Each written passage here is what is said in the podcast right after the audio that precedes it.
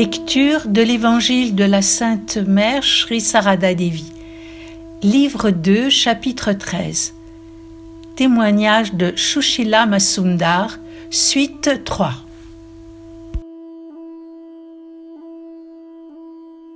En entrant dans la chambre, la mère s'arrêta comme sidérée, et après un moment s'écria Oh, qu'avez-vous fait? Que va manger mon fils? Je remarquai une dévote qui semblait se dire Les enfants vont tout manger, et nous allons mourir de faim, en mangeant gaiement le prasad destiné à Nice je ne pus m'empêcher de rire de bon cœur. Lakshmi Didi et l'autre femme présente finirent elles aussi par éclater de rire. J'avais du mal à me retenir, alors que la mère, debout, silencieuse, paraissait très affectée. Alors elle envoya quelqu'un à la cuisine pour voir si elle était encore ouverte et, le cas échéant, s'il restait un peu de nourriture. Apprenant qu'il restait du riz, des légumes et du curry, mère dit Bien, demandez au cuisinier d'en apporter un peu de chaque. Quand le cuisinier arriva avec le plateau, elle mélangea les aliments, en prit un peu et recouvrit le reste en disant Ce sera pour mon fils. je me tenais derrière elle et me demandais comment mère pouvait manger une deuxième part de riz. Je me demandais aussi comment il me serait possible de lui être utile? Elle m'avait offert de l'eau pour me rincer la bouche et pour me laver les pieds, mais moi je n'avais rien fait pour elle. Je marchais derrière elle quand en entrant dans le sanctuaire, elle me dit Ma serviette est accrochée au montant de la porte. S'il vous plaît, allez la chercher et essuyez mes pieds. À ces mots, une joie infinie m'envahit. J'apportai la serviette et la mère me dit Je vais m'asseoir sur mon siège, vous pourrez essuyer doucement mes plantes de pieds alors que j'essuyais ses pieds, j'y déposais plusieurs fois la tête.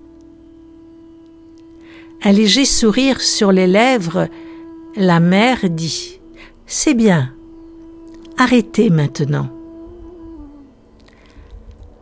Lakshmi Didi apporta une feuille de bétel et dit en riant Vous avez beaucoup de chance. La mère vous a accordé une faveur que vous n'avez pas demandé. Maintenant, prenez un rouleau de bétel. Mais, aveuglé par les larmes, je ne pouvais pas le voir. C'est la mère qui prit le rouleau de bétel et me le donna, tout en disant Maintenant, étalez cette natte sur le sol placez le tapis dessus ainsi que ses trois coussins. Quand le lit fut prêt, la mère s'allongea. M'asseyant tout près d'elle, je commençai à lui masser les pieds. Elle me dit Maintenant, allongez-vous à côté de moi. Devant mon hésitation, elle répéta Allongez-vous et posez votre tête sur mon oreiller. La disciple. Non, mère. Si je m'endors, mes pieds pourraient vous toucher. Je ne m'allongerai pas. Mère. Que dites-vous, ma chère? Je vous dis de vous allonger. Je restais perplexe, mais je me devais de suivre ses ordres. Mère. C'est une grande joie pour moi de vous avoir rencontré. Tout comme une mère se réjouit du retour de sa fille qui rentre de la maison de son beau-père après une longue absence. Quand rentrez-vous dans votre village? La disciple. Je pars ce soir. Mère, s'il vous plaît, souvenez-vous de moi, souvenez-vous de votre fille dévouée.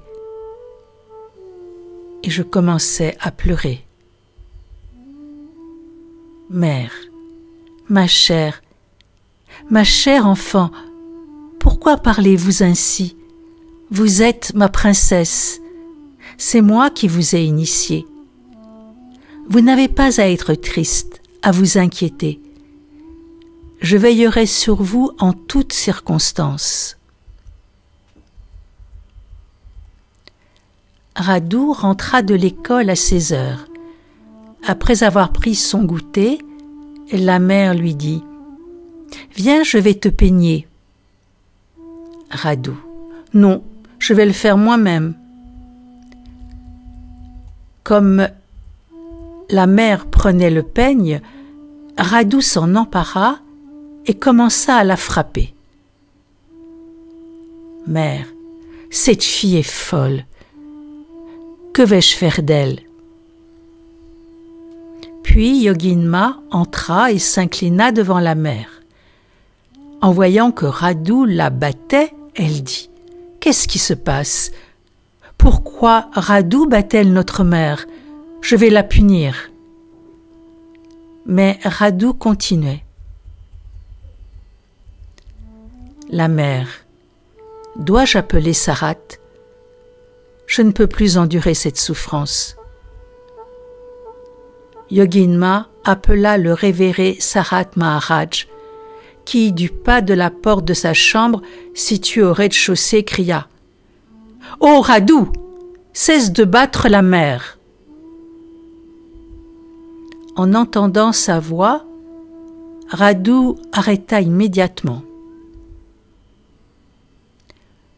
Kusum Didi l'appela. Viens, je vais te peigner. Alors, comme une petite fille bien sage, Radou vint tranquillement s'asseoir auprès d'elle. C'est à ce moment-là que la mère de Radou rentra et annonça Un de vos disciples arrive les mains chargées de présents. Si c'est du tissu, je l'utiliserai pour le mettre en haut de ma moustiquaire. Effectivement, Ni arrivait, portant quelques fruits, des sucreries et une pièce de tissu. Aussitôt qu'il eut salué la mère, elle dit Le tissu est beau, les sucreries et les fruits également. Golapma, préparez-les, nous les offrirons au maître.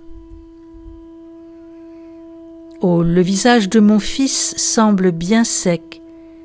Lavez vos mains et votre visage, et prenez du prasat.